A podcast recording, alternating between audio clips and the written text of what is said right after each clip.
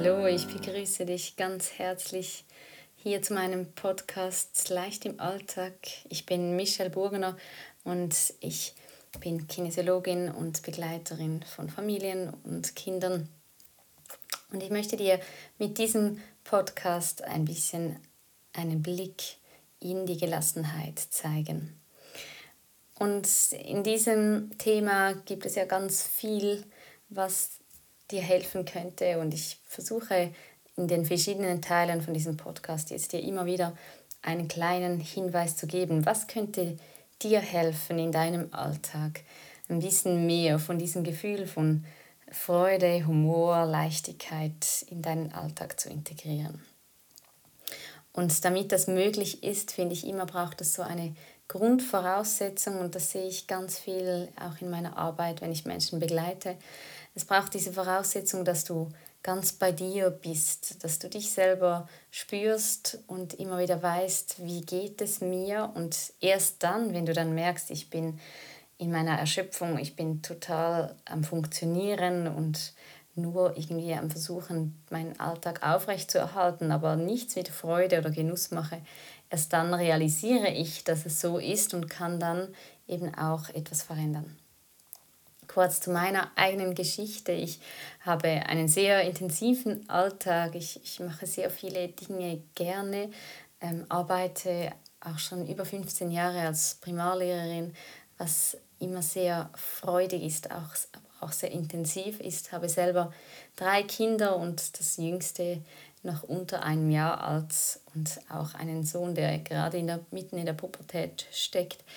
Und deshalb habe ich so alle Altersstufen auch, wo ich weiß, dass es immer wieder Herausforderungen gibt im Familienleben.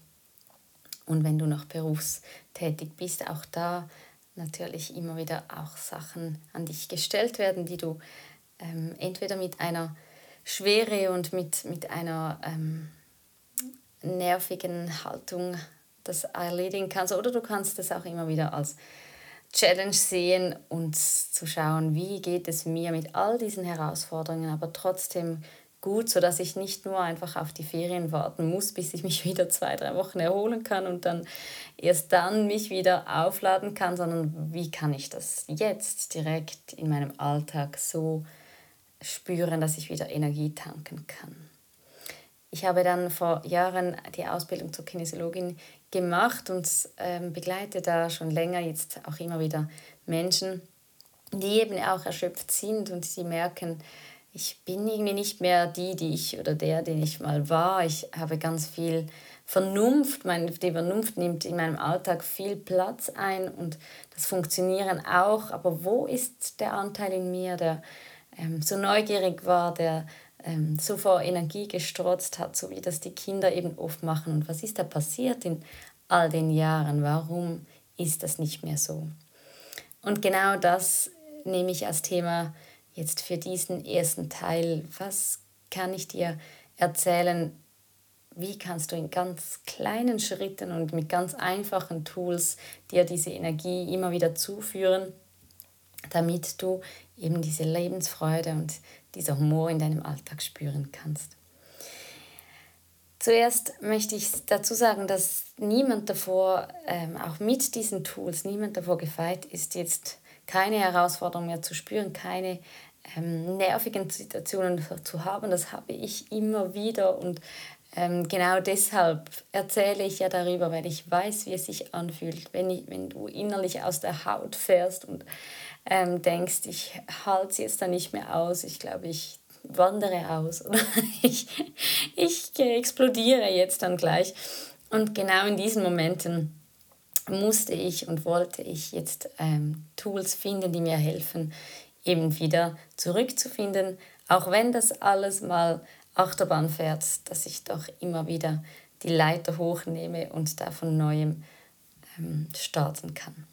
Und wie gesagt am Anfang, ich glaube, so eine Grundvoraussetzung ist, ganz präsent zu sein, immer wieder sich selber zu spüren, ähm, den Boden unter meinen Füßen zu spüren und zu schauen, was passiert gerade mit mir. Und da habe ich auch in meinen wöchentlichen Achtsamkeitstraining, welche ich online führe, ganz viele Tools, ganz viele Audioreisen für die Teilnehmer bereit, die du anhören kannst in deinem Alltag. Und ich erzähle dir hier ein wenig, worum es in diesen Entspannungsreisen geht und was für Effekte du damit erzielst. Und vielleicht hast du Lust, auch mal an so einem Training teilzunehmen. Oder ich kann dir hier mit diesem Podcast ein bisschen einen Einblick darin geben. Ich merke, dass wenn Menschen so funktionieren und in einem Hamsterrad gefangen sind, dass sie oftmals gar nicht so richtig in ihrem Körper sind, dass sie ähm, in ihrem Kopf sind, viel denken, aber nicht spüren, wie geht es meinen Füßen, was ist mit, meinen, mit meiner Muskulatur, was ist mit meinem Atem.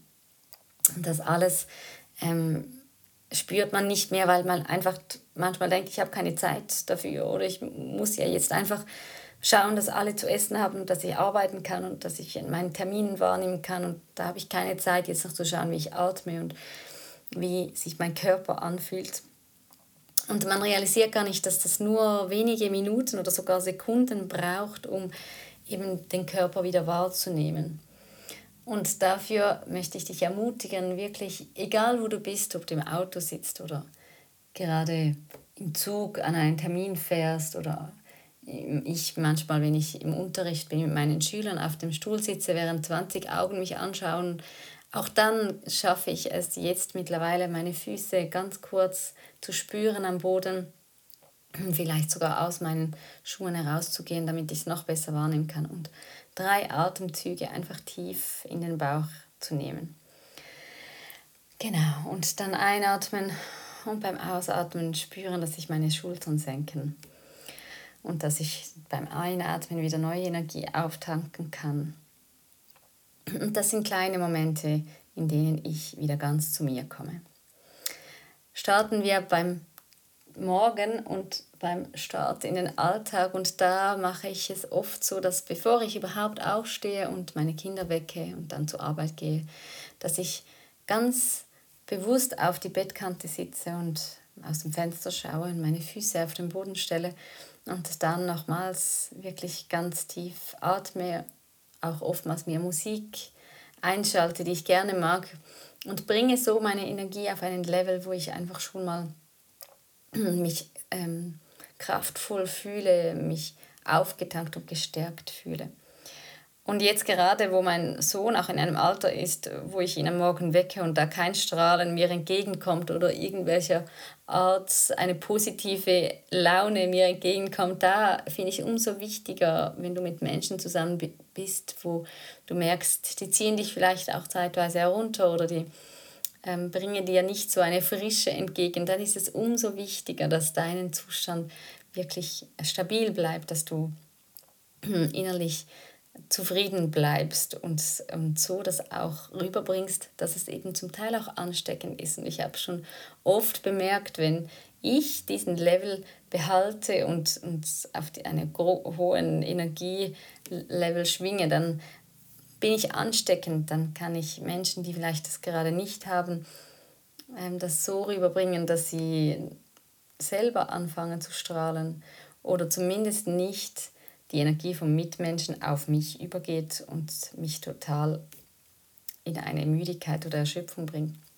Also öffne ich oftmals am Morgen dann bei meinem Sohn die Tür, lasse die Musik laufen, die er natürlich doof findet, weil er nicht die Musik hört, die ich höre, ähm, was mir aber in dem Moment egal ist und ich dann einfach reingehe und mit einer solchen Positivität da ins Zimmer reinkomme, dass gar keine Fläche dafür da ist, dass er sich ähm, von mir irgendwie gestört fühlt, sondern dass er das zur Kenntnis nimmt und manchmal sogar dann beim Morgenessen so ein bisschen mehr strahlt oder ein bisschen mehr sich anstecken lässt von dieser Laune.